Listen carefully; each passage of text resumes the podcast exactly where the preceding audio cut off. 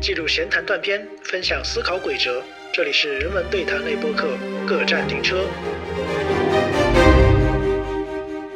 觉得规划它是一种，呃，你与其说是一种技能，不如说是你是被迫被习得的某种东西。如果说是回到就是我自己夺回规划的控制权的时候，是最焦虑和不安的时间点。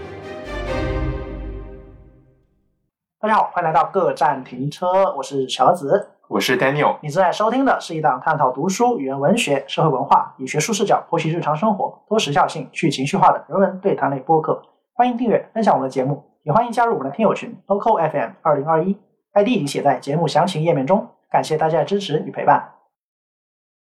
那我们今天要聊的话题呢，就是关于人生规划。因为这期节目在我们录制的时候，应该上线也是在二零二一年。的最后的时候了，就是最后一期节目，呃，所以我们今天呢，也是想围绕这个话题来谈谈我们自己的一些看法吧。而且我相信这两年大家应该也是面对了很多，呃，自己的规划没有办法实现啊，因为疫情，因为各种的外部的情况受到冲击的，呃，这样的一些案例吧。所以说。呃，规划在这样一个充满不确定的时代吧，到底意味着什么？我们是不是还要继续对自己的人生去做规划呢？还是说我们就坦然的接受这些不确定性？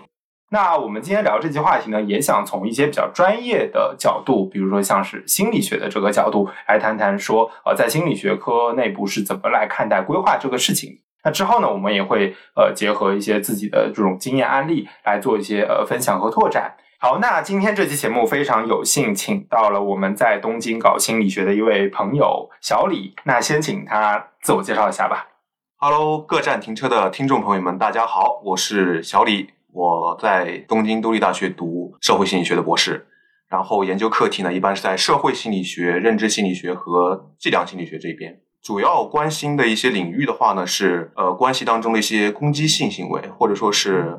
自然环境呀，或者说生态环境对我们的就是身心健康啊、人格倾向之类的一些影响，嗯，就是这些。啊，李老师是学心理学的啊。哎，说到这个，跟各位听众分享一下我自己个人的一个历程啊，就是可能很多听友觉得我是一个有哲学系标签的一个博主嘛，但其实我在就是哲学专业转到哲学专业之前啊，我其实也是学心理学的啊，我是从一个心理学专业半路出家逃到哲学系的这样一个存在。所以我对心理学是有一种呃愧疚感的，我没有在他身上花太多时间。哎，所以正好这一次李老师来到我们节目，对我很多心理学相关的问题也顺便想请教一下他。呃，那最直接一点就是心理学和人生规划在多大程度上可以产生关联呢？李老师跟我们分享一下吗？哦，确实，就是说到心理学，它究竟跟人生规划到底有什么关联，或者说是从心理学的视点来去看的话呢？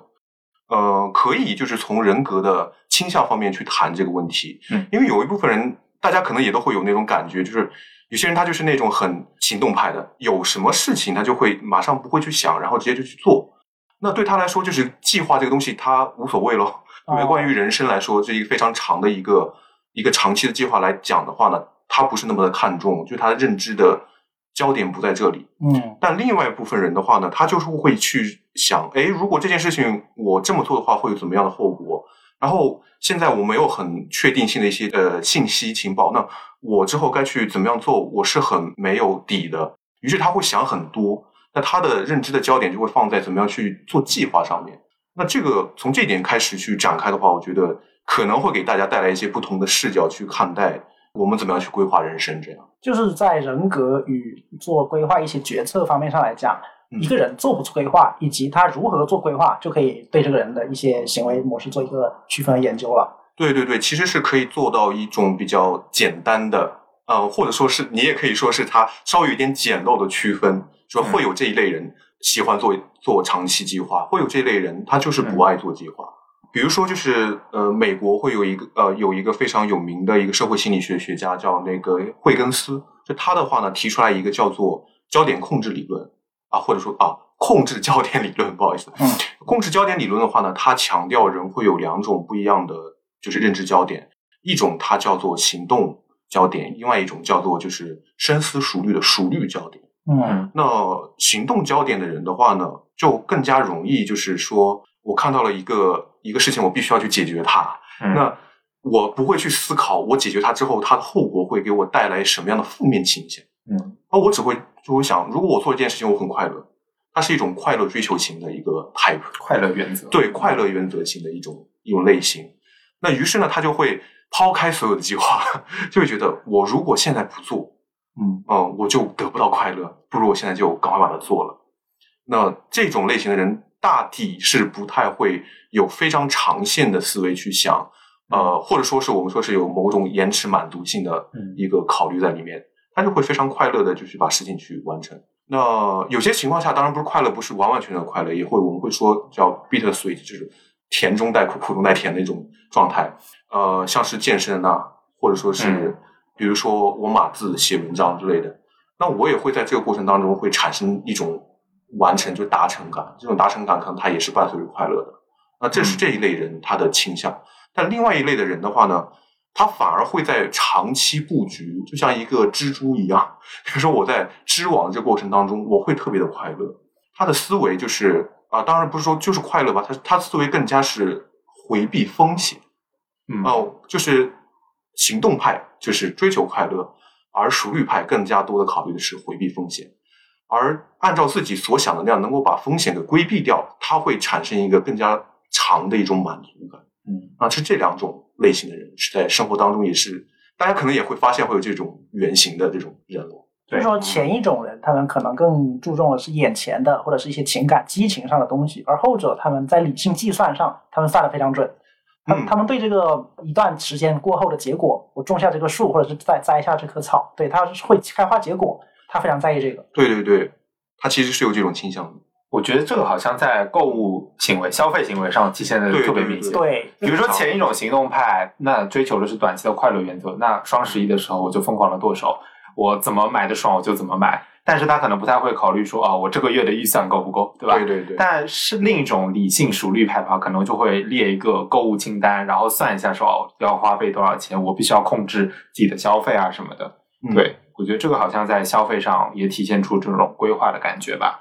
当然，就是在这里也可以介绍一个非常有意思，就是在日本，就是说日本的心理学学者就是对这一个理论非常的喜欢，就是非常的喜欢哦，啊、然后这个理论围绕这个理论去做的研究呢，也被认为是日本心理就是社会学的里面的一个王道的一个部分了。当然会使用一些心理学上的一些手法，就是说让你去阅读一些文章啊，然后让你会就是一时间去转成那个模型。当然，就是学心理学的话，会知道有一个词叫启动效果。然后可能大家也会读到过一本书，叫做《影响力的武器》，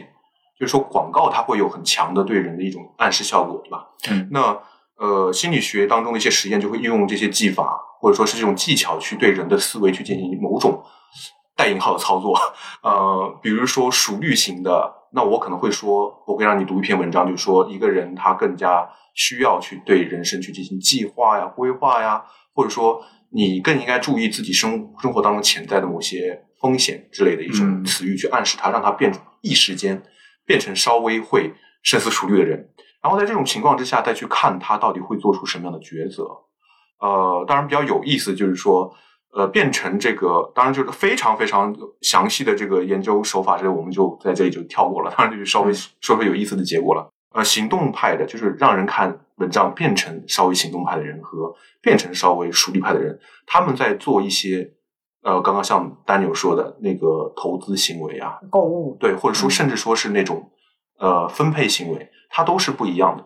行行动派的话呢，他会更加的焦急、焦虑，可能在分配过程当中也会更加多的往自己身上去呃分配，然后可能不会去考虑到生物学上一个反报性，就是说，如果我下次再给多分一点，其他人成为 leader 的时候会给我再去分一点等等，啊，这种行为他可能就不会想那么多了。长远的回馈对对对这种感觉，对，他就嗯不会想那么多了。但是相反，呃，另一派的话呢，可能会考虑更多一点。这些是在呃一些社会心理学的一些实验，甚至说是哦经济行动学上的一些实验是有一些结果。嗯，你刚才说阅读文章，这个两这是这个实验是吗？对对对，那这两派人在阅读文章上面，一个是会怎么样的？哦，他们会看不同的文章了，哦就是比如说大家都是正常人，对吧？嗯。就是心理学上的基本的研究，或者说是社会心理学实验的那种研究手法的话，嗯。会让我们理论上认为所有大学生都是一样的人，就是、哦呃，就是平常人，嗯，然后会让一半的人去读行动派的文章，然后另让另外一半的人去读属于派的文章。哦然后因为文章当中的那个关键词是不一样的，哦然后需要去激起他们就是大脑的那种思维模式的改变的那些词是不一样的，嗯呃，然后人就会进入两种状态了。行动派的人呢，可能就会看到这文章之后就会觉得啊，我就一定要先去干嘛干嘛干嘛，而熟虑派的人就会觉得哦、或许在做行动前我需要考虑考虑。就是看完那两类文章以后，马上做一些问卷调查，对对对，哦。或者说是一些小游戏小游戏，然后来判断他们的一些之后的一些行为模式的倾向。对对对，哦，这个行动模式的改变，在多大程度上能够颠覆这个被试啊？被试就是说心理学上接受测试那些人呢、颠覆他们原有的一个行为思考模式的。啊，其实我觉得不太会。哦，嗯就说这个人本来是什么，他哪怕受到这些影响，他可能在一定时间、一定程度上会产生一定行为模式改变。可是所谓本性难移嘛，对对，呃会有这样一个固化的倾向在里面。嗯，也有就是学者会提出一些非常嗯非常激进一点的理，就是想法，就会觉得其实这个它就是一种个人差，啊就是个人的一种差异，嗯对。呃，然后你让大家去看这些文章啊或者信息这些东西，是不断在塑造这个个人差的过程。但是呢，根据每个人不同的就是生长轨迹啊，呃，或当然也有就是生理学上的一些因素，其实是很难就是通过让他看一两篇文章，或者说持续暴露在某种广告状态或者怎么样状态的，是比较不太容易直接能改变这个人到底是行动派还是属于派。嗯嗯，但是一时间去对它进行某种影响是可能的，不然的话，我们也不可能会有这么就是发达的，就这么多是消费社会，对吧？对对对对那我觉得这个是肯定的，就是任何的社会调查，然后这种行为模式不可能用很简单的 A 或 B 来去总结它。对，但是我们还是不断的去试图去提出更多的可能性，去来涵盖这些吧。嗯是的。不过我也发现啊，就是在我们的社会吧，可能对一个人的品质的要求上，像刚才你说到的行动派和熟虑派，嗯我们可能会更偏向于觉得一个熟虑派是一件好事。就像我们今天的主题“人生规划”这四个字一说出来，可能很多人都会有个正面的呃正面的印象或者正面的想法。对，就说人生规划一定是一件好事，嗯而没有人生规划当然是一件在现在这个社会不太好的一个事情。对，没有人生规划就很就很难立足，尤其是像刚才提到的，在疫情这样一个很很突发的一个环境下吧嗯，没有规划的人都会遇到各种人生的挫折啊，或者是一些不测。嗯，所以在这一个心理学实验里面，我们可能会去设计很多实验，或者去发掘很多细节，就是说是什么东西影响了一个人变成一个行动派，或者是变成一个熟虑派这样。而这里面会不会有一种就是预设，或者是一种社会心理吧？就是说，如果一个人是行动派，那么他一定会产生一些嗯，在处理他人生问题或者他人生决策上不太好的一些特质。像刚才李老师提到一个词叫延迟满足嘛，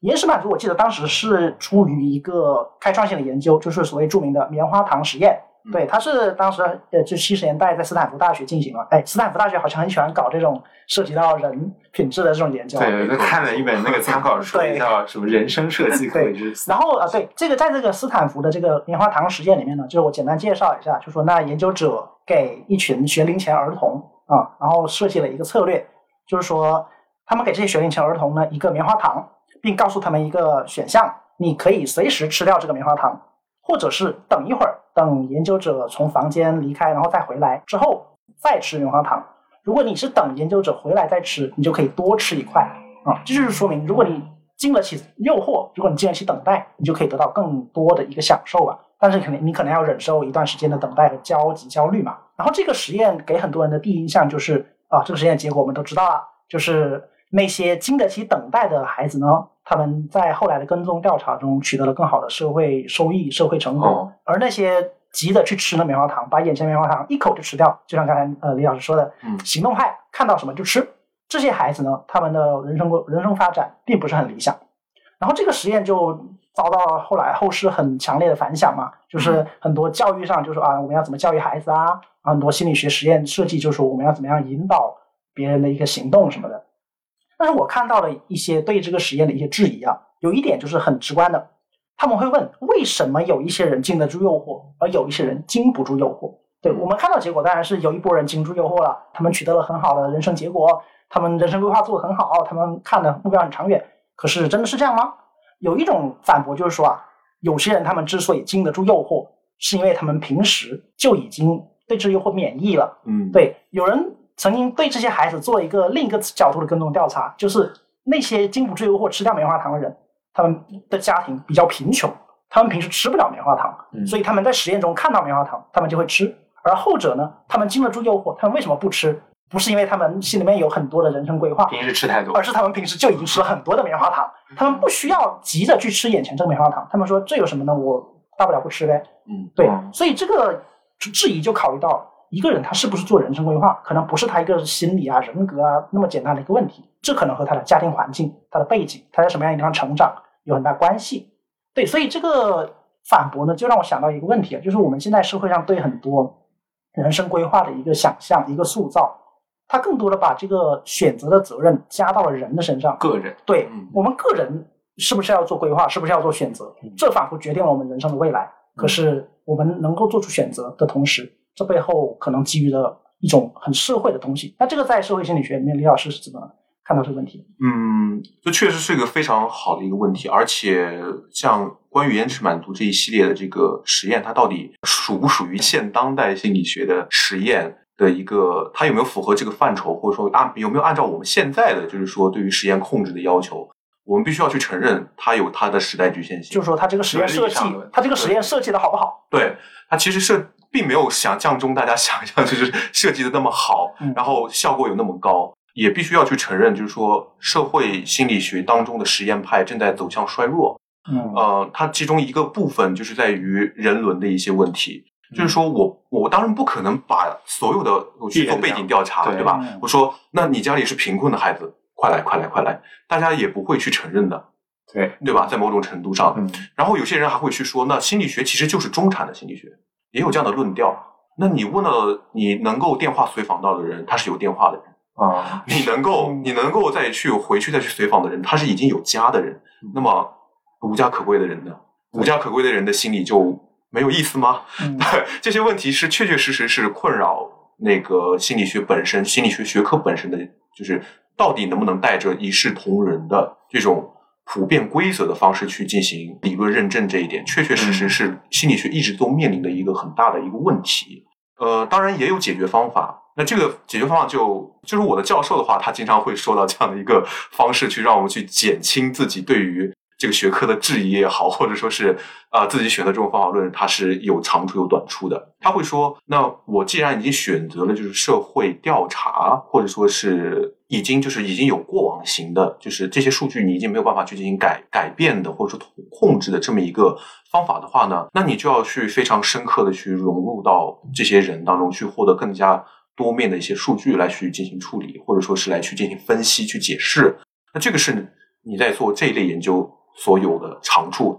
所以用这些方法的话呢，也可以从一定程度上去尝试的去进行一些控制。嗯，当然就是我们不能把它特别特别宽泛的，就是一般化这个结果。嗯比如说很多时候我们是就用日本的男子大学生去作为参加者的话，那我们也只能声称是日本的某一个区域的，可能收入水水准是在这一个部分的男子大学生，他会有这样的心理机制。那我们或许可以泛化，我们说呃，或许这个全部的男性年轻男性也会有这样的心理机制，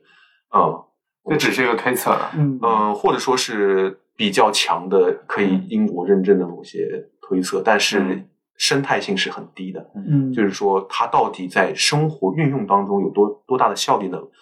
嗯，这个还得再交给其他学科的人再去进行一个认证和观察。我们的这个统计结果和我们的结论要非常谨慎。对，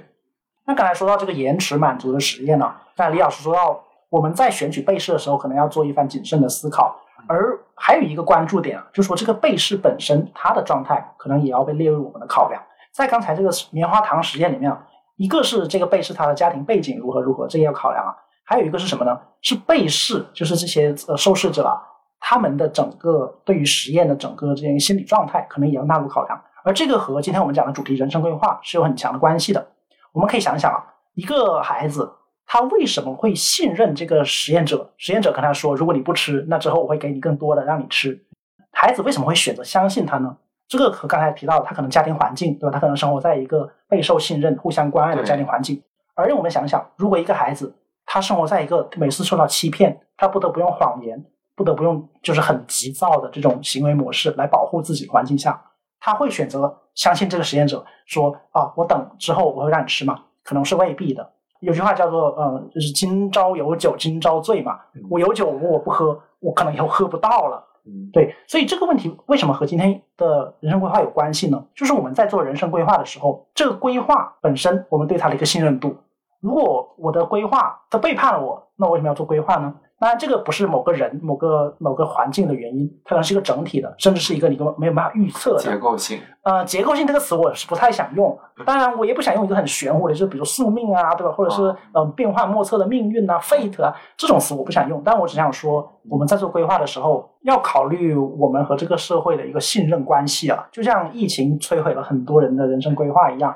如果这种事情再多来几次，我们可能也会对人生规划没有什么兴趣了。不用多来几次，它就要变长。啊，疫情已经遥遥无期，我们很多人都已经放弃了规划。对，哎，那在心理学上，李老师有没有看到这种对社会信任的这种关系的？与其说是社会呢，不如说是整体的外部呃环境这种感觉，经常就是在压力或者说是那我们叫。斯托列斯心理学就是压力心理学 这个心理学的分野当中呢，经常会强调有两种那个因素会去影响人的决策，或者说会影响人的一个发展的过程。一个部分呢，就是每个人每个阶段都会遇到的。那这个里面有一个非常有名的理理论，就是埃里克森提出来。等一下我们可能会展开稍微去说一下。那另外一个呢，就是偶然因素，呃，好比疫情，好比就是灾害。这种东西呢，它也会充斥着我们就是不确定性非常多的这么一个人生过程当中啊。呃，回到就是说刚刚想要去说的埃里克森的这个问题，可能这个理论它也可能去回应你的一些问题，就是说心理学里面会有没有一些理论化，就说是把人的生涯，呃，以及他在每一个。生生涯的一个阶段将会遇到的问题和围绕的周遭的这些事情给他带来的心理学上的一些危机，他会怎么样去解决？以及这种解决，它是不是也是一种长期的一种规划或者说 plan？它是有一些呃有意思的见解的。阿里克森本身是从弗洛伊德去汲取了很大的一个养分，他觉得人的生存它是有历史性的。那，是要回到儿童时期的这一个部分，但是他不喜欢 弗洛伊德的一点，就是弗洛伊德把所有东西都归性化了，对吧？就认为他是小时候就是性器的某些生长。对，弗洛伊德说什么口唇期、肛门期那种，对对对，他更多强调的是感官器官对对性区分。对，而埃里克森更加强调的是。超越文化历史的人类的社会学构造的话呢，就会让人遇到某些问题啊。这样去说的话，会稍微有点，比如说什么？比如说的，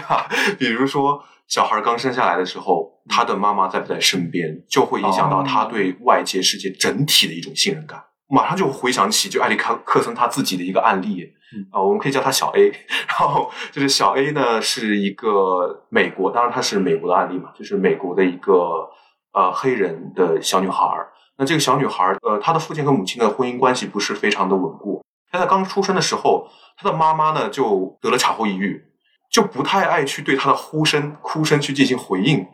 而这个时候，埃里克森做出的解释是，也许就是在这一个时间点，小 A 他就会变得非常的敏感，就会要去寻求回应，而他总会感觉到被背叛。那这个就埋下了一个种子，在之后的人生阶段当中，他做出的决策，包括就是跟父母这段关系处理也好啊，然后自己去交朋友也好啊，他总会带着这种戒备心。那小 A 就是一个非常典型的不会去做长期规划的人。嗯 嗯，在他之后的，比如说埃里克森又提到第二个阶段，那他会。会有一种自己对于羞耻或者说是对于罪恶感的等等这种看法的形成呢，也都会受到自己的不信任，对于社会的不信任，而走向一种比较路径上对对对一种情感模式，一种他会变成这样。那小 A 之后，当然我们就稍微跳一下他的阶段，就是到达他那个中学的一个阶段，他就会变成了一种玩世不恭的，觉得就是说。既然父母也也离婚了，对吧？然后妈妈也不爱我，然后我自己也没有，就是说在老师那里得到什么鼓励，那他会处在一个非常大的一个危机的一个过程当中，有一种恶性循环的感觉。对，他得不到正面的回馈，他就会变得消极，而消极让他得不到更多的正面回馈。没错，没错。那之后当然这个案例它本身是好的，因为它中间遇到了一个非常好的一个教师哦啊，这个老师说，哎，我发现你是有这个学习障碍的，那你跟大家都有学习障碍的同学们，大家一起去上另外一个班级或者说兴趣小组，这样，那大家有共同的话题可以去谈了，那他才慢慢的去解开，当然他也花了很长时间去解开自己对其他外界世界的不信任。那这个故事最终是停留在了小 A 他将要去上社区大学的这一个时间点那，之后这个 case 就没有再去跟踪了。但是他是一个非常呃具有希望的这么一种人生阶段。那小 A 他自己终于开始去规划，就是说，哎，那我既然就是说对于艺术上是有那种 sense，是有那种呃怎么说是有自己的一个看法的，是有美学的一个见解的，那我就去尝试的在大学去学 design，去学那个设计。那我自己也要很快的去搬离自己的原生家庭，我要离开我的妈妈，对，然后他会有这样的一些规划了，嗯，你就可以慢慢的感觉到，一开始起点是非常非常差的。那按照埃里克森的阶段理论也是这样的，就它是一个一个阶段，然后像决策树一样，你的每一个决策，某一每一个心理危机时做出的决策，或者说你自己的某种素质，你的人格特性，会引导你走向好的方向，或者说是不那么好的方向。嗯然后这个本身又，这个过程本身又跟你自己想要去选择的人生呢，可能是背道而驰的。嗯，但如果说你的外因，就外部的世界给你的温暖，或者说是信任足够的多，可能你最终就算是很差的开局，也能走向一个引号光明的未来。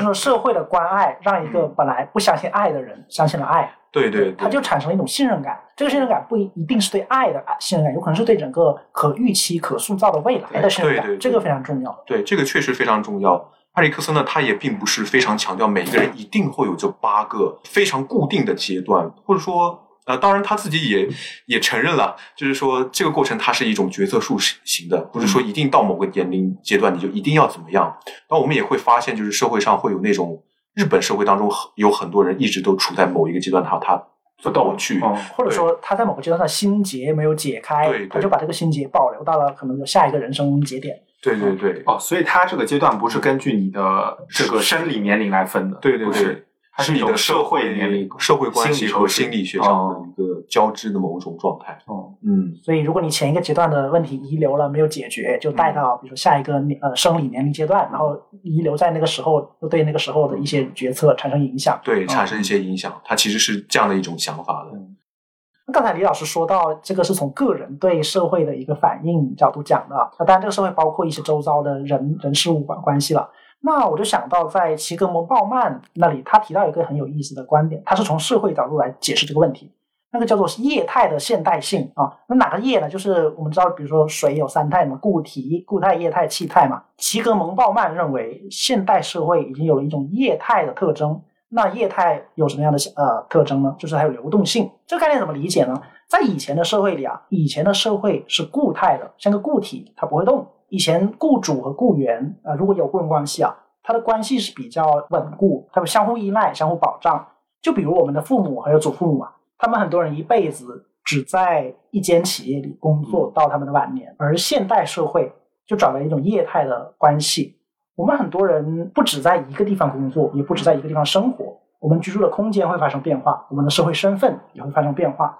那这个时候，我们在一种分分钟都会产生流动、流变的这样一个环境下，我们就不得不更加灵活、更加弹性。呃，社会流动了，我们也跟着流动。如果我们是像个石头一样硬着，可能就会被冲刷或者是被削弱了。那在这个环境下呢，为了适应社会，我们很可能就必须不得不采用一种流动的生活方式。而这个流动，像刚才李老师提到的，如果这个社会对我是一个很残酷的，是一个非常负面的一个消极的一个刺激，那我就会被这个社会裹挟着走，变成一个很负面、消极的人啊。那如果这个社会给我的是一种关爱，是一种信任感，我可能也就会有不同的结果了。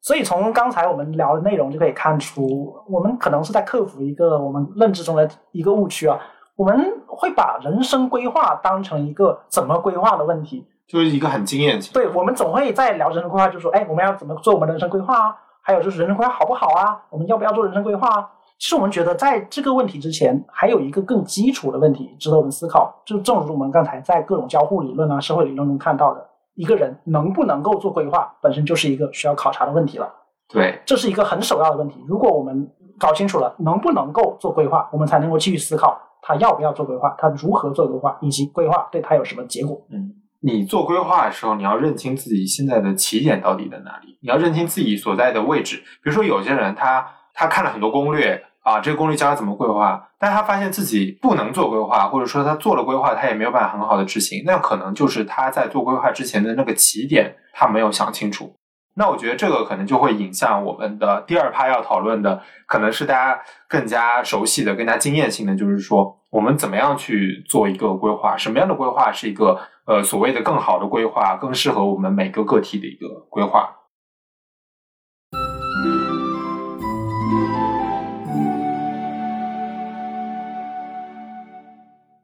那我们刚才讲了这些理论的部分呢，其实是对规划这个事情本身做了一个祛魅，让大家有一个更清醒的理解。就是说，并不是说你这个人啊，你模仿着一些攻略去做了这个规划，你就能怎么怎么样。我们需要回到一个更加前提的问题，就是说我自己是谁，对吧？我处在一个怎样的位置上？包括你的个人的成长经历，是对你能否去实践这个规划有一个很大的一个作用的。但是呢，我们今天既然要做人生规划的节目，我们肯定不能就这么停下说啊，规划就是没有用的，对吧？我们不做规划也可以啊。比如说现在我就发现有这样一些现象，就是会把规划和另一个听起来非常有吸引力的词对立在一起。这个词什么？这个词就是自由。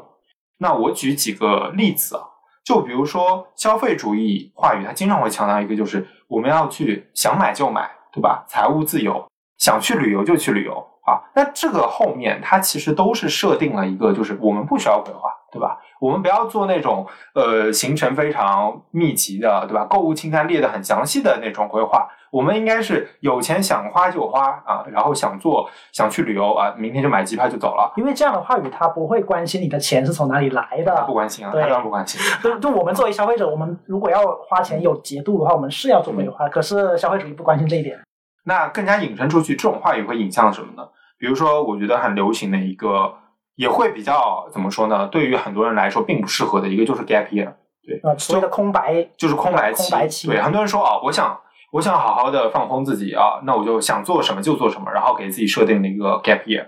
那 gap year 也是一个非常有吸引力的。我相信很多年轻人二十多岁的时候，大学的时候都很想去拥有一个 gap year。但是这个真的适合每一个人吗？这个 gap year 可能你会面对着之后。你的职业规划、职业生涯带来的不可预测的一些风险。那还有一个更加引申出去的，就是说做自己想做的事。每个人都想说，我要做自己想做的事，我不要受到什么各种条条框框的，什么大学的学制的影响，不要受到这个职业规划的影响。那这个可能就引申出来，那是不是要裸辞啊？或者是他们还会有一个非常朗朗上口的标语，叫做“一时什么一时爽，一直什么一直爽”啊，就是类似于这样的一些句式。引申到规划这个话题，它都是一种反规划的一种思维。它把规划这个词，因为规划嘛，它有个“规”字在那里啊，这个总会让人想到一些规律、规定啊、规则啊，总会是一些限制你的东西、束缚你的东西。但是呢，另一边它又有一个很美好的词，叫做自由，或者叫做自己，类似于这样的一些词，就仿佛你不规划了，你就可以获得一些非常崇高的、非常让能让你感到人生意义价值的一些东西。那规划真的是像一些消费主义话语，或者是一些做自己、一些非常个人主义的话语形塑的那样啊，是一种与自由相对的事情吗？不知道呃，你们怎么去看人生规划这件事情？我个人的话，好像并没有思考的那么深刻。我是比较朴素的去看待，就是说规划这个本身到底是它是个什么？对我来说，它是一种样式，嗯，就是一种生活的一种样式。对我来说。比如说我早上起床，对吧？然后我每天要去日语当中有个日课，对吧？然后我要去背背单词，然后我要去走路去上上班或者说上学，然后我今天要去吃多少卡路里的东西，对吧？这些东西全都是属于一种小规划。它在长期一点的话呢，就会变成对我来说，呃，这五年，对吧？我需要去做一些什么事情，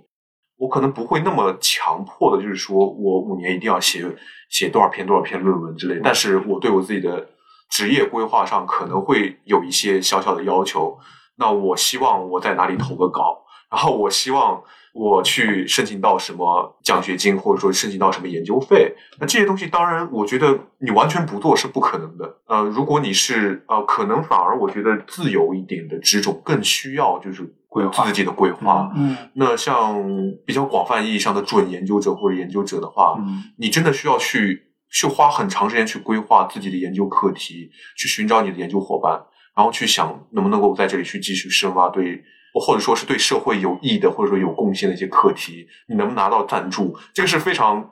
现实性的一些问题。对，这跟你的生存是息息相关的。所以我本身觉得规划它是一种，呃，你与其说是一种技能，不如说是你是被迫被习得的某种东西。嗯嗯，如果你不这样就无法对你生存下去。对你无法生存下去的这种，是是一个观念的一一种习得吧。嗯。我觉得是有这种感觉。对，嗯，哎，我觉得你说了一个很有意思的问题，就是大家往往认为研究者或者是大学里的这些人，工呃这种做学术的嘛，他往往是有更多的这种自由的时间，对吧？但是在这种自由时间之上，他反而需要更多的规划，来把这个自己未来怎么走，对吧？怎么去做这个研究，这个更加需要去或者叫做，如果你不走这条路，很多人认为就是和大学学，比如做学问相对的是，比如朝九晚五，比如说嗯社畜这样。那在社畜这样的环境下，你的这个被规被规范规训的这个就变成一个他律，就别人在规范你，嗯对，而在做学问这个时候就是研研究啊，就变成自律，你自己规范你自己，而这个其实很难的，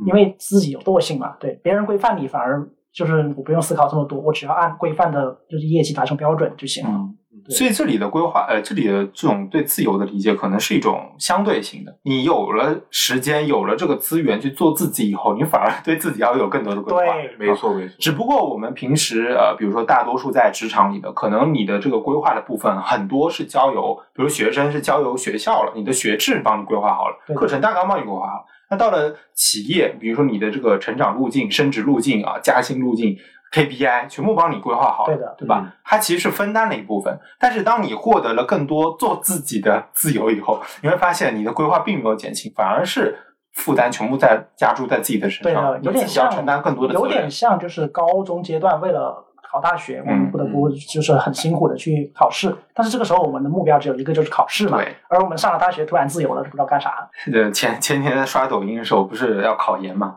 我嗯，看到那种咆哮式的视频说：“你们知道吗？学习其实是你们未来人生当中最简单的一件事情。啊之类的，对，啊，就类似于这种话，其实我们以前也听到过吧。嗯其实我觉得这句话呢，在某些方面呢是有一定道理的，因为学习这个事情，它是整个课程体系非常成熟，九年义务教育，什么大学，你从上小学一年级开始就已经帮你规划到考进大学了，嗯对吧？整个体系帮你。就如果你不想承担自由自律的烦恼，那么你就选择别人帮你规划好的人生啊，对，这样是最轻松的。所以你在学生时代，这个这个规划性，它都是社会帮你已经弄好了，对吧？你不需要自己去。但是我觉得学学习也没有那个咆哮说的这么简单。是啦，而且学习难的不是难在学习本身，难的是在竞争的环境。那小儿子对这个规划这个事情是怎么看的？嗯，对，我我就分享两个我对这个问题的关键词吧。嗯，一个叫做心理预期嗯，第二个叫做因果律嗯。对，怎么理解呢？心理预期是这样，我们在做规划也好，在思考人生的时候也好，我们总会对未来有一个预期嘛，就像我们知道明天太阳一定会升起这种感觉一样。而现实的一些障碍或者是人生的一些变故，让我们的心理预期产生落差的时候，我们可能会产生一种呃，可能你说歇斯底里也好啊，负面的挫败感也好，那这个时候就会打消我们的一些积极性。所以呢，规划我觉得还要考虑到你对整个环境以及你个人的一个预期吧。就如果你的预期比较低啊，就是我觉得就这么一过就行了，只要活得好，只要能活下来就够了。那这个时候我的规划，我的上限就压得很低啊，这是第一个方面了。当然，每个人具体他的这个预期和标准定的多高，这个也是一个流动的和变化的。可能我小时候觉得我能当科学家，长大以后我被现实毒打了一顿，我当不了科学家嗯，我的预期就变低了啊，这是其一啊。那第二个叫做因果律，就是种瓜得瓜，种豆得豆啊，就是有因必有果，呃，果是由因产生的。那这个呃怎么样和规划联系在一起呢？我们做规划，我们想要的是一个目的啊，我们希望做了规划以后能够达到预期的结果。当然，我们也会考虑就是一些就是叫容错率嘛，就是有一个正负值啊、那这个可能会在我们这个因果关系中考虑进去。而我们现实在做规划的时候，肯定是不能事事顺遂的嘛啊，可能至少在一些细节上，哪怕人生的规划啊，或者是职业的一些选取上，结果一定是和我们当时的预期有一些波动的。我们可以在后来的思想建设、心理规划或者心理建呃心理调整中弥补这种差异。然而，这种因果关系始终存在于我们做规划的所有过程之中吧。所以我本人对“规划”这个词可能是有一些抵触或者是审视的，因为我觉得规划很大程度上是会考虑到你对周遭、对自己，甚至对“规划”这个词本身的一些认识。嗯，这个认识，如果你发生了流动、发生了流变，那么你的结果也会有所改变吧。OK，刚刚小盒子是说到你如何去认知规划本身这件事情很重要，这一点我是比较认同的，因为我自己原来是对于规划这个词是把握不住的，它是它就是一个很简单的一个被说教的一个概念，就是在我这里，家里人会去说啊，你要去这样去买东西啊，然后你要去考虑这个东西它到底有没有用啊，等等，它会有很多公式化的东西告诉我，呃，你的人生规划呀，就是包括就是生活点点滴滴当中的规划，它就是这样的。就来自外界的对，来自外界的一个嗯东西。当我自己来到日本过来去生活，一个人来生活，来去处理生活的点点滴滴，以及处理自己以后到底该干什么的时候，反而对他是有改观的。嗯他不再是一个教条，他而慢慢的会变成一种驱动自己去做事情的一个嗯掌控力。它是一种，并不像是别人告诉你做什么就去嗯做什么的一个、一个词语、一个律令，而是啊，我现在终于能够通过把握这一个话语来控制我自己，把握时间。嗯，对，它有它有这样的一种转变。做自己命运的主人啊，尽管不可能啊，当然是不可能的 呃，但是或多或少给我带来一点确定性。哦，嗯，当然这个确定性有的时候也会很容易被击破了，对吧？像那个疫情，对吧？嗯那我本身做了很多规划了，我说我要去，我要去海外去去发表啊，去学会发表啊，然后去再去见更多的人啊，等，就现在都只能那我跟你好网上像，我们也差不多，对吧？对吧？嗯，泡汤了都。对，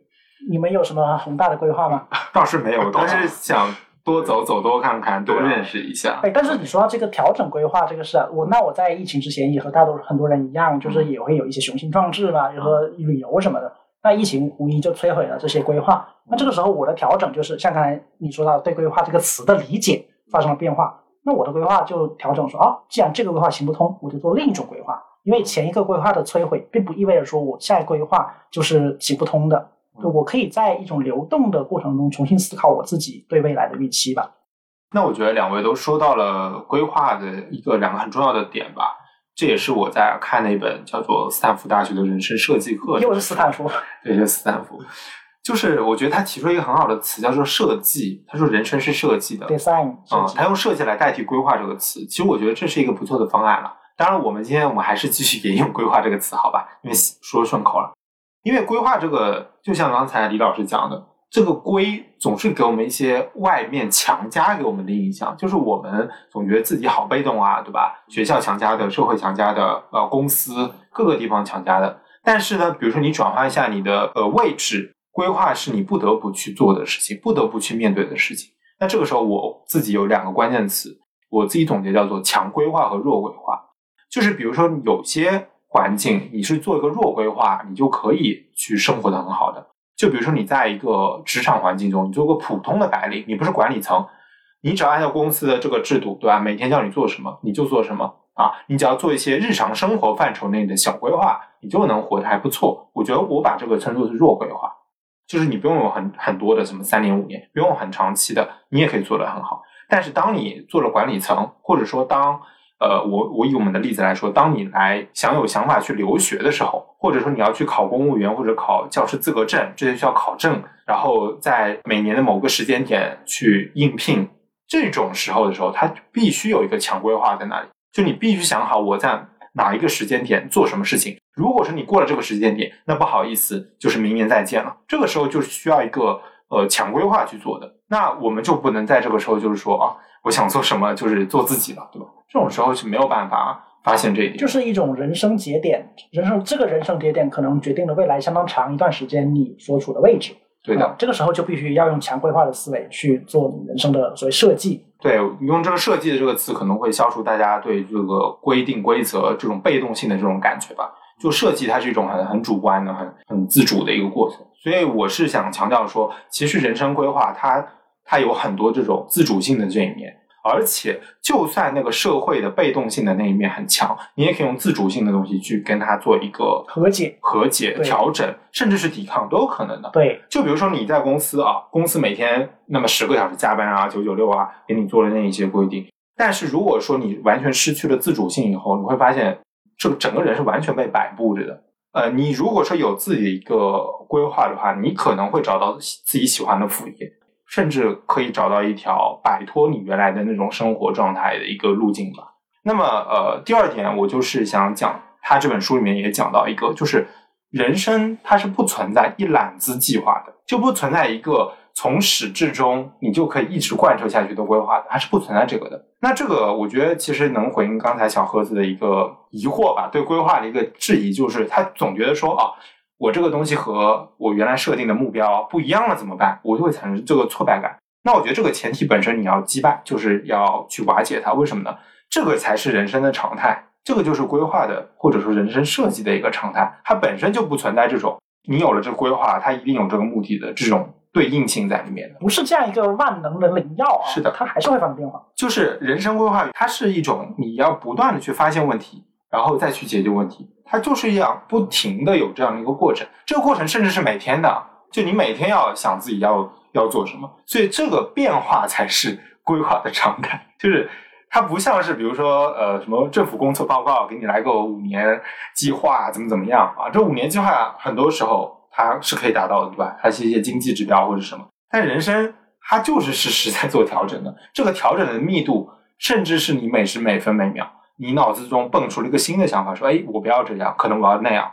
它就是在做了一个调整，所以它是一个很动态的过程。嗯，我觉得把握住这种动态感，会觉得是有一些美妙的东西在的。我们经常会用一个说法来反对一些呃深思熟虑的规划，就是计划赶不上变化。啊可是我觉得这句话像刚才你说的，可能可以做一个更深层次的理解，就是正因为计划赶不上变化，我们才需要计划。对，因为变化实在是太频繁了。如果你对这个频繁的变化没有做一个像刚才说宏观性的这样一个认识的话，你可能会迷失。所以变化可能并不是计划的一个障碍，它甚至是计划的一个动力或者是驱力。我觉得它就是一种应对的策略，而且如果说我们把规划和变化给对立起来，所以我就觉得它不是一个对立的关系，它是一种怎么说？因为规划本身它就是在变，但是我们很迷恋一些词啦，比如说像是初心这种词，不断的会说啊，我们要回到初心，不要忘记初心。那关键是你的初心是哪里呢？对吧？难道你十八岁说的梦想就一定是你的人生的初心吗？你二十五岁、三十岁说的那个，它就不是你的初心了吗？对吧？所以这里面还有一种年龄歧视，我感觉，嗯对吧？我总认为自己越小的时候说的啊，比如说以前说要什么科学家、医生，但之后感觉人变俗了，变油腻了，嗯那些东西就是怎么说呢？它在价值维度上，它就是要低一等的那种感觉。对，就是我们那个很多所谓初心是后来的一个建构。我们反过来说啊，我们当时可能有这个想法，而这个是我的初心。然而我们可能不知道，这个是我们长大以后经历了社会阅历才形成了一个新的观点。它其实是架构在你之后的一个教育啊，或者说是经历之后去对那个时间所谓纯真的自己的一种解释，想要回归那个时间的一种痴迷。我个人感觉是有这种地方在的。对的，所以我觉得“初心”这个词也应该解构一下，就是它有它有初心的那一部分。我觉得初心它不是一个很实在的事情，就是说哦，我说我一定要做这个事情，我一定要当上什么什么，我一定要这个年薪达到什么什么。我觉得这样的话，它就是一个很目的性的、很实用主义的一个初心。但我觉得初心是什么？比如说初心可以是一种好奇心，就是你保持对不同的人生可能性的一种好奇。我觉得初心可以是这样的一种比较抽象的意义上的初心，对这个是可以保留的。但是你老是说我揪着那个原来设定好的那个路线，但明明说这个路线已经让你走得很困难了，我们就可以适时的去做一些调整、一些变化。所以说，我觉得规规划这个事情它是动态的。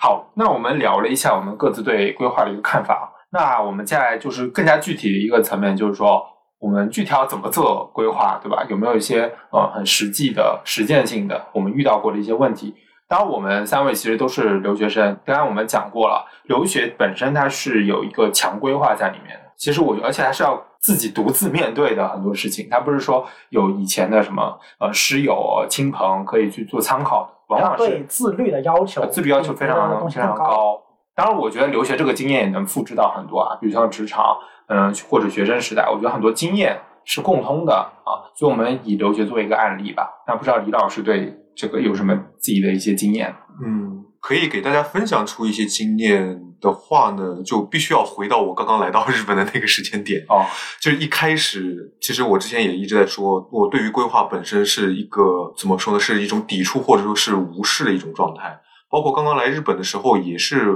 日本的留学生话都会知道要去上语言学校，对吧？那这个服务就是说我从国内到日本为止的这个服务，我是完完全全去交给中代办机构去做的，对吧？那我可能是觉得啊，这个无所谓了，选哪个都好啊。然后你只要交钱的话，你可以不需要去面面对这个规划的过程。嗯，只能说我的运气还算是好的，他给我推荐了一个还不错的语言学校。那当然，就是价格方面的话呢，现在来看的话，也许是偏高的。嗯对，那这当然也是贵于对于就是把规划权移交出去之后的一些弊端，或者说是利端利弊，它是各有的。如果说是回到就是我自己夺回规划的控制权的时候，是最焦虑和不安的时间点。嗯。对于我个人而言，它不是你去随便考个大学，然后提交分数，把志愿一填就结束的事情。那在日本留学的话，你必须要去自己一个一个去去翻。这个学校，它一年有几期招生，对。然后它什么时候招生，嗯。然后它的招生简章里面会有不一样的要求，他要不要去收旁听生嗯，然后每一个老师也有自己的倾向，有些老师他很明确的说，如果你是留学生，你需要有以下素质。有些老师他根本就不会透露这些信息，你还要去找其他人去旁敲侧击的去问这个老师会不会收留学生呢？对对这些东西，你不去提前去布线，去就是日程上的一个安排的话，你真的会被死线压得非常痛苦。是呃，包括留学本身也让人就是让自己就是学到了一点，就是人其实是有一些能力上的极限的。当然，应该是有原来我自己会觉得日语它只要有语言环境，你就可以很 OK，就可以很快的去习得。但实际上，当你接触了一些专业性的一些知识，还有就是说呃，或者说学科黑化之后，你完全不知道他在说什么。你低估了他的难度，对你低估了他的难度，你的规划性完完全全就是受到挫败的。包括我自己去写研究计划书嘛，就你呃，你每次要去入学的时候，需要去抛一个自己的研究计划去给老师看，你有没有规划性。嗯就是在学术上，第一，你会不会写学术八股文？嗯第二个，你有没有就是一个远见和有足够的综述，去支撑出自己对于将来你两年之内要去做什么研究的一个能力。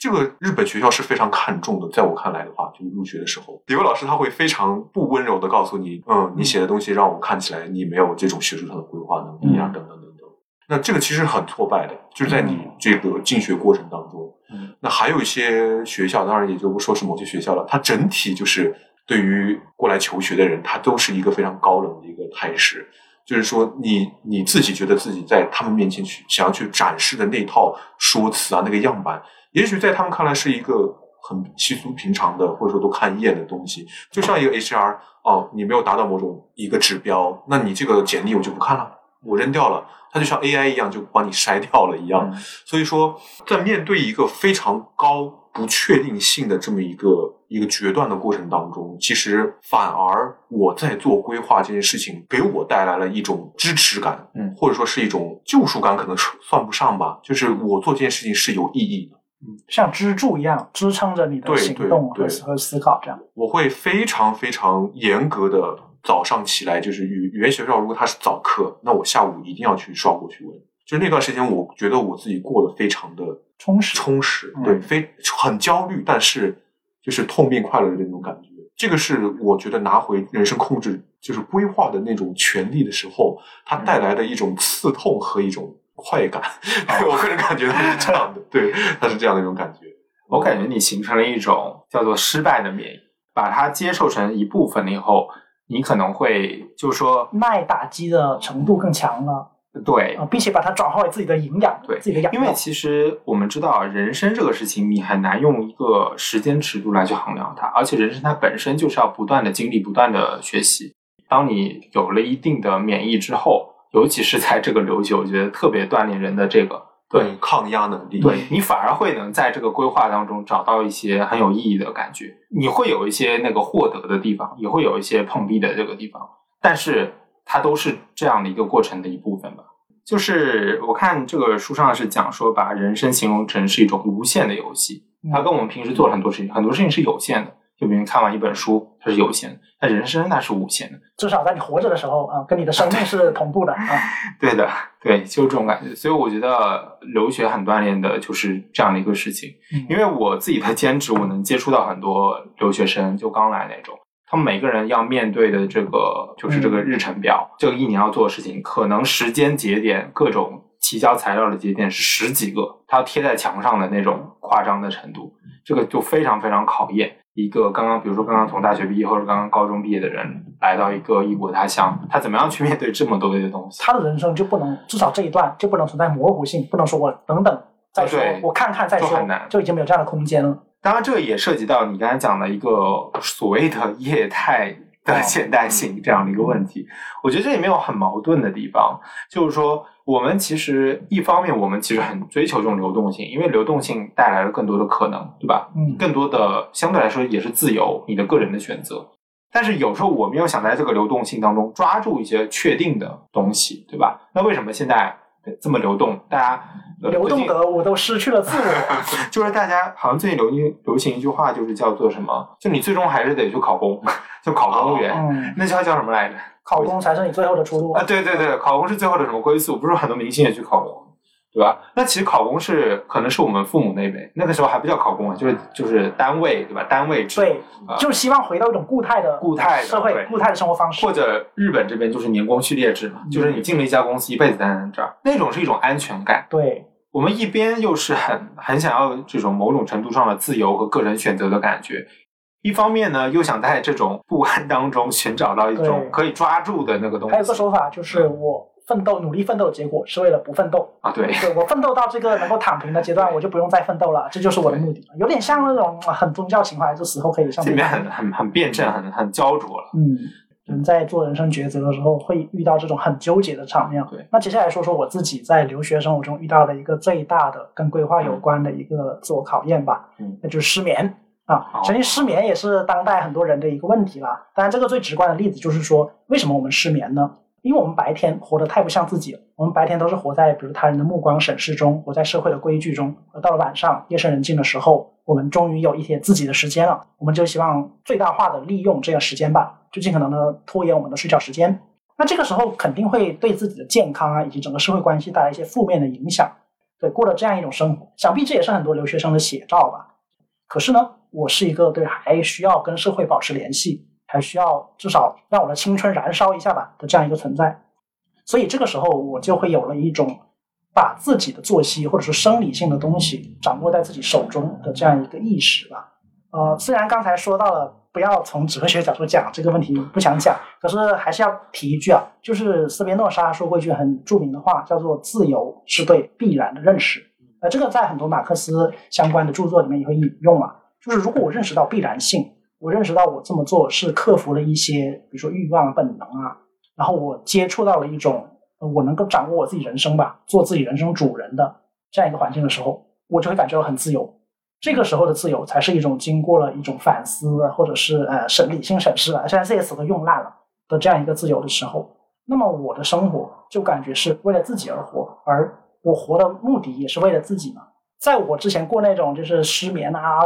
昼夜颠倒啊的那种生活的时候，我付出的是短视的代价，现实非常的当下，也很行动派。对，就是有一种今朝有酒今朝醉啊这个感觉啊。当时我还说，就是像比如李白啊这样，他不是写过《将进酒》嘛，对吧？就是将进酒，杯莫停。哎，但是好那面腔啊，这个我就不不追究了。他们的那种生活状态，就是一种把自己的之后的人生束之高阁，不去关心他，只关心当下的这个事情。但你说他短视，那他也可以说这是他嗯抓住了现实的生活的这样一个不同的思思维思维顺位吧。哦，说到这个，就是我当时去大阪的时候，我看到了那个大阪的有一个地标叫做太阳之塔，那个是一九七零年当时那个大阪世博会的时候是有那个艺术家冈本太郎设计的嘛。它的特点就是它有三个太阳啊，它的那个结构非常的奇怪啊，这个可能我们会放在文案里让大家看看。它有三个太阳。这三个太阳意味着什么呢？上面的那个太阳，黄金的太阳，意味着金色闪耀的未来；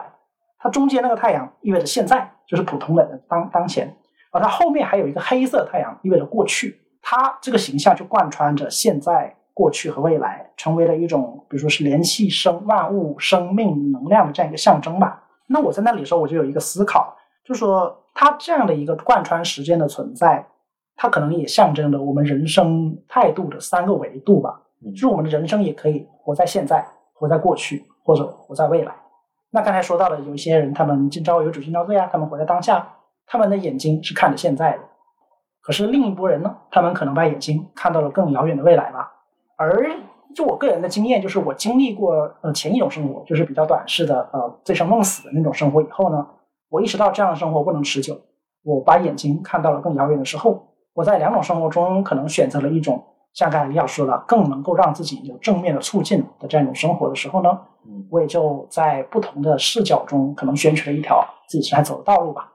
我觉得这本身也是一个在做规划的过程中，一个你说突发事件也好，你说是不断形成的新的东西也好，当然我也相信观念或者是形成的过程也是会发生变化的。比如说疫情就摧毁了我很多长远规划的打算，而我也一定程度上回到了像当时说的。只看眼前的东西，所以我觉得，不管你是看着未来也好，看着当下也好，甚至有些人他们可能比较怀旧，他们看着过去，这都不是一个人完全的人格的那个侧面，它可能是存在于你这个人不同的呃时间段或者不同的心理状态之下的。我可能这个时候我更看重未来的利益或者未来的世界吧，但是某些时候呢，我可能更珍惜现在，珍惜当下与身边周遭的一些互动和相处。哎，这也是不是之前我们做附近那期的时候，其实有一个引子，就是说。我们当下这个附近，它既是不断消失的，但是它又是不断活在我们当下的。如果当下我们对附近不做一个赶紧去把它抓住的话，它可能永远就成为了过去了。对，所以在这样一种对现在、过去、未来思考中啊，规划这件事情，它也就成为了我不断鞭策自己。像刚才丹牛说的，它是一个发生的过程，而不是一个确定的结果。是啊，谢谢两位分享。呃，而且我觉得你们的分享当中都有一种很强的，就是。个人的改变的这种感觉，通过对规划这个事情不同层面的理解，自己的对人生某些事情一些态度上有了一些转变。那我在这里可能跟你们提出一些呃小小的不一样的地方，因为其实我觉得我一直认为规划它不是自己的单独自己的事情，很多规划是在一种互动当中产生的。这个也是为什么我我会把规划这个事情会跟心理学联系在一起。因为我在一个很重要的时间节点上，我是咨询了一位心理咨询师吧，算是对他其实没有提供给我一个规划的路线。其实规划的路线在我自己的心中，我有 Plan A、Plan B、Plan C，有几个 Plan，但是我很难去做抉择的时候，是我遇到了这样一位咨询师以后。他其实就问了我一些很简单的一些问题，这些问题当然具体什么问题我都已经忘记了，但是他在问你，而且他是有一种逼问的感觉，就是步步紧逼，一个问题接着一个问题，一个劲，你要在短时间内去反应的时候，这个时候你会突然之间在某一刻会有那种叮打开那种感觉，灵魂拷问，就是你知道自己想要什么了，有点像什么，有点像是你在抛一枚硬币的时候，正反面，你在抛的过程中，你心里会马上有个答案，哎，我希望它是正面，我还希望它反面。对，这个时候那个答案，那种直觉性的反应是你很真实的。你没有时间去掩饰，你没有时间去掩饰，就你没有时间像你平时那样去做很多啊什么利弊的盘算，就没有时间了。就是他给了抛了一些很很直接、很尖锐的问题，一步步这样下去，你想要什么什么什么，好，你就得出了那个答案。这个事情对我一个很大的影响就是说，我有时候自己在纠结什么事情，我该做什么时候。不希望它停留在我我个人身上太久，我会马上把它变成一种互动当中、交流当中的问题。就是我会去找，比如说呃相关的从业者，不管是自己熟悉的朋友也好，还是陌生人也好啊，我会跟很多人去去交流这个事情，去谈自己的想法。那这个人，比如说有些人可能习惯跟熟人去去交换意见，但我觉得是不一定，因为熟人对你很了解了，对吧？他知道你性格怎么，他会照顾到你的一些想法。但这个时候反而可能会去找一些嗯不太认识的去谈这个想法，他可能不太会照顾说啊你的之前的背景怎么，他会抛出一些呃很专业的或者说很直接的问题来问。那这个时候你就会激发出我刚才讲的那种灵光乍现的那种时刻。嗯，我觉得这种时刻是我在跟他人去交流当中是比较能去获得的啊，而且我也觉得是呃对你推进下一步做做出你的人生决策很有益处的一个事情啊，所以我是觉得就是人生规划它不只是你的事情，也是你跟别人怎么样去交流的一个事情。嗯，就是你的规划既是一个在不断互动的过程中形成的，又是一个在实践的这种交互之下不断推进的这样一个事情。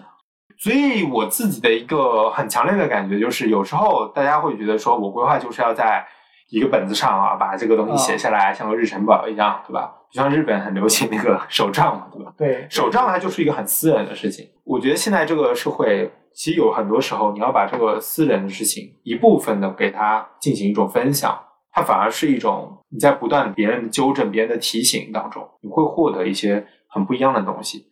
那刚刚就是小盒子还有丹尼尔都说到，规划会给人带来一种不无常的一种安定感吧。我觉得这种东西在日本，包括像手账这种意象也好，日本人会特别喜欢强调一个，每次年末年始的时候都会说，你今年有没有完成自己年初的时候哦所定的计划呀等等这种。我觉得这个反而跟我们是有一点点文化差异的。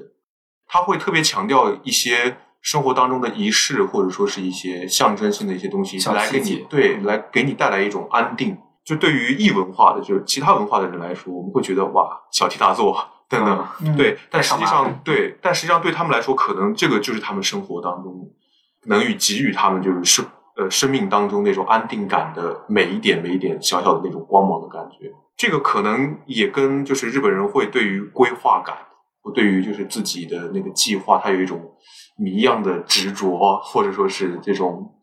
呃仪式性的这种执着是有关联的吧。这个我自己也是能够感觉得到。可能自己到日本之后也会受到一些内化，也会觉得做一些规划，或者说是慢慢的去养成一些习惯，可能也会给自己带来一种安定，会抵消那种日本的不安，对吧？日本的那种不安文化。好的，那我们今天聊了非常多的人生规划的各个方面啊，那最后也小小的带到了这个日本对于规划，日本人对于规划的一些不同的一种理解吧，这也和他整个国家处在一个无常的状态有关系。对，所以不管怎么说，我觉得规划这个中文词本身，它确实会给一些，它是一种计划性啊，一种固体的感觉。但是我们今天好像聊的一个核心就是说，其实规划本身它是个液体的，对吧？它是面对这个液态的现代性的一种反应或者反应，一种调整。嗯对的，我们在把这个规划内化到我们自己的时候，嗯我们尝试的把它从他律，就是别人在规律我们，变成一种自律，就是自己在规划自己。好的，那作为今年的最后一期节目吧，也是希望大家能在新的一年当中有新的一些人生规划，然后祝大家新的一年快乐吧，把自己的规划完成了。对对希望在大家在新的规划中也能找到一些新的不一样的东西，嗯，也希望大家在新的一年里，然后继续与我们各站停车继续相遇吧。好的，那我们今天节目就到这里，那我们下期再见，下期再见。下期再见，拜拜。拜拜。